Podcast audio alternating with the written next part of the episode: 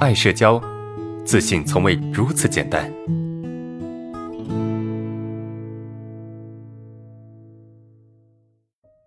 第二个问题是这样哈，老师，我有问题，我总是习惯性的焦虑，怎么办啊？又是一个焦虑的问题啊，每天过得很心累啊，那种好的感受太少，感觉陷入恶性循环里面了啊，急需解决啊，谢谢您。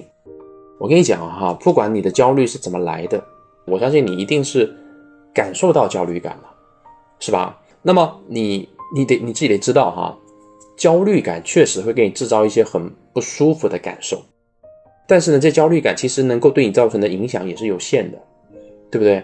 如果说你特别想要去解决这个焦虑感，那么就会造成什么？你把大量的精力。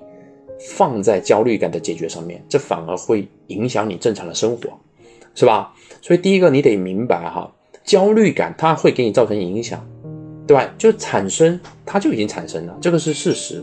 第二个就是焦虑感给你造成的影响其实是有限的啊，不要过分的去被这个焦虑感所吓到。第三点就是什么呢？就是你要去承认这个不安常在，你真的吗？就是这种焦虑的不舒服的感觉，它。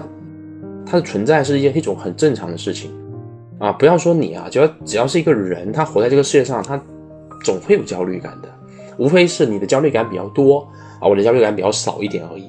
所以你要用平常心的这种心态来看待这个问题，啊，要去理解“不安常在”这句话的意思，就是不安的感觉其实它会伴随着你，可能你的你这个不安的感觉比别人更多一些，也可能你的不不不安的感觉比别人更少一些，但不管是多还是少，接纳这个感觉。